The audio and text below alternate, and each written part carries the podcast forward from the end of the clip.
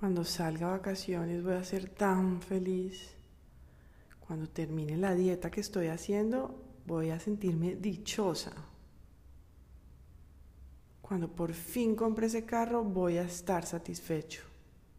¿Te has dicho alguna vez este tipo de cosas en tu cabeza? Claro que lo has hecho. Todos en alguna medida lo hacemos.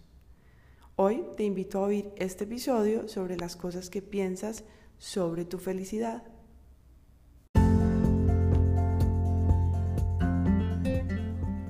Y es que esto es algo que solemos repetir los seres humanos en nuestros pensamientos cada día.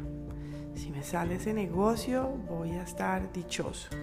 O el viernes por fin voy a sentirme tranquilo y relajado o cuando me alivie de esta enfermedad o pase este momento difícil, voy a sentirme feliz, etcétera, etcétera, etcétera. ¿Has pensado tal vez que cuando eso suceda no vas a estar tan feliz como crees? ¿Eres consciente de que esa felicidad no va a durar tanto y que también será pasajera?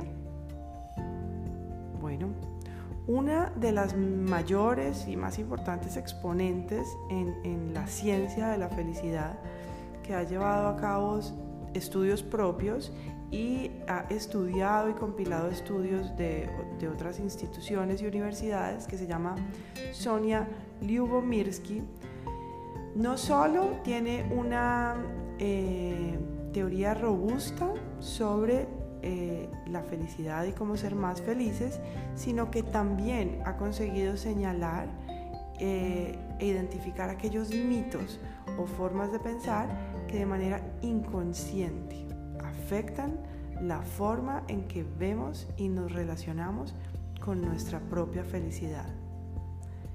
En este episodio voy a contarte sobre ellos y te invito a que reflexiones sobre cuál o cuáles de ellos tienes incorporado en tu forma de pensar para así poder acercarte a la felicidad de una forma más realista.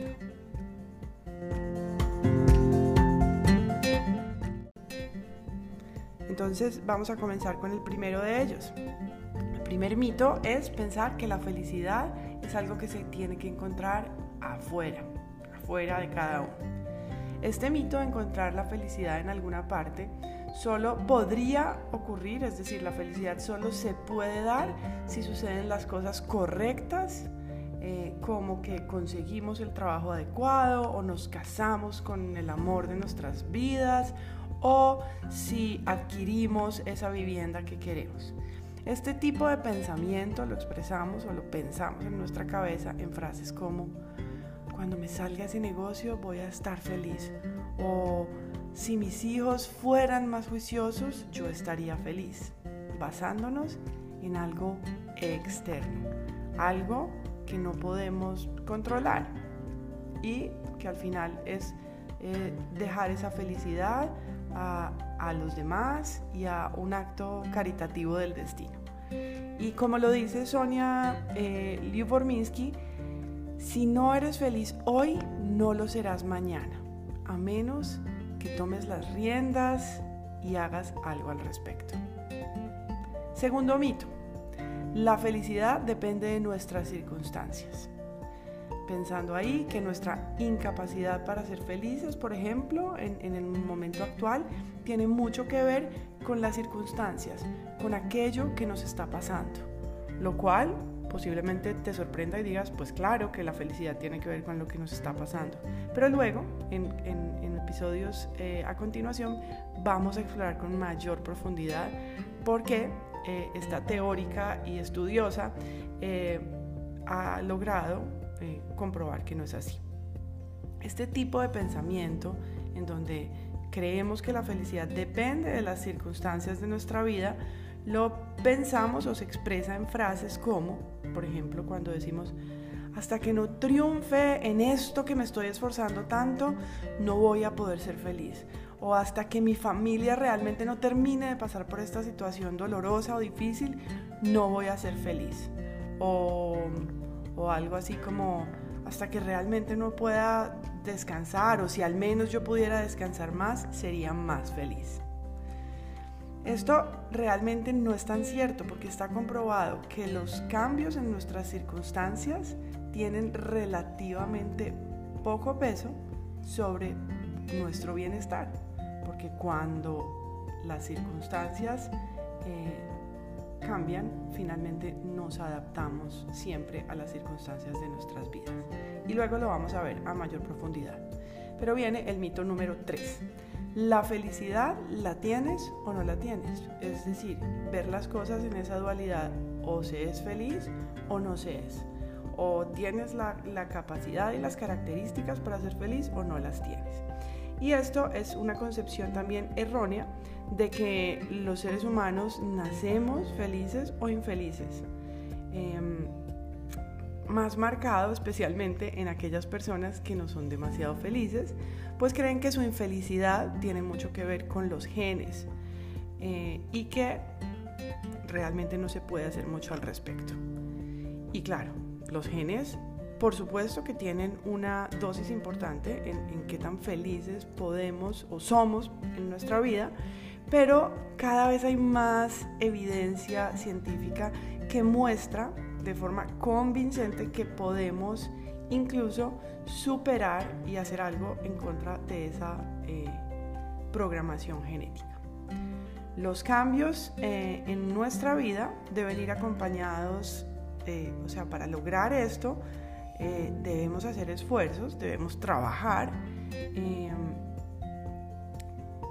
pero es posible que nosotros, aún teniendo una genética que no favorece tanto la felicidad, podamos ser más felices en el día a día.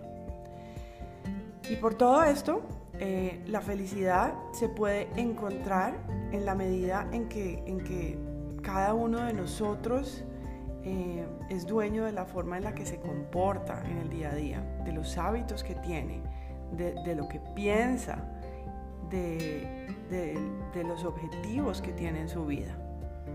No hay una felicidad sin acción. La felicidad no puede ser el resultado de todo lo que pasa afuera. La felicidad es también un resultado de nuestras acciones. Ahora, cuando yo hablo eh, de estos mitos a las personas, generalmente les parece razonable, eh, no es como un, hallazgo del otro mundo, eh, lo que estoy explicando. Pero realmente lo importante es preguntarnos qué tanto de este tipo de pensamientos o visiones sobre la felicidad tenemos cada uno de nosotros y qué tanto esos pensamientos o esa forma de ver la felicidad guía nuestras acciones, nuestros hábitos, nuestra forma de vivir el día a día. Y es que es justo por esto que los hábitos están hoy en el centro de la mira en términos del bienestar, porque son ellos quienes nos ayudan a fomentar y construir esa felicidad en el día a día. Y no es porque los hábitos sean algo bueno para el futuro y para envejecer mejor y para que al futuro nuestra salud esté mejor, como algunas veces se puede pensar erróneamente o como, o como se concebían anteriormente los hábitos. Los hábitos nos ayudan a sentirnos mejor hoy, en el mismo momento en que los ejecutamos.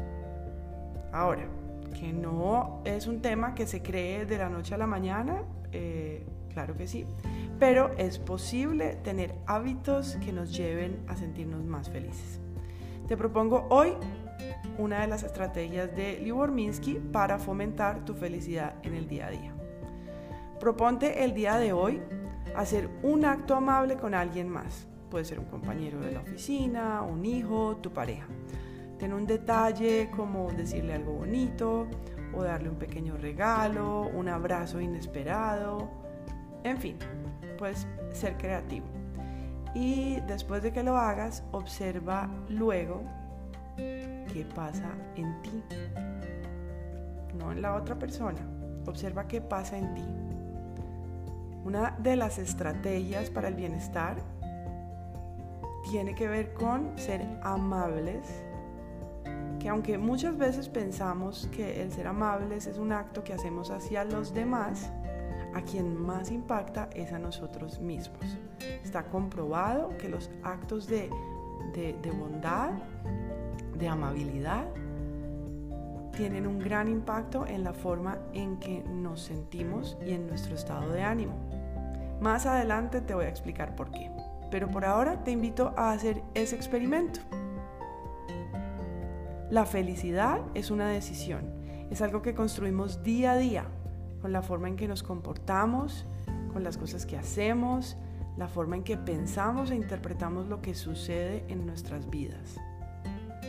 Gracias por acompañarme en este programa y espero que trabajes para tener una mente más sana y feliz. Si te gusta mi programa, no olvides suscribirte para recibir notificaciones. Si te gustó este episodio o crees que puede beneficiar a alguien, por favor compártelo. Y sígueme en Instagram como mariaisabelguzmán.felizmente.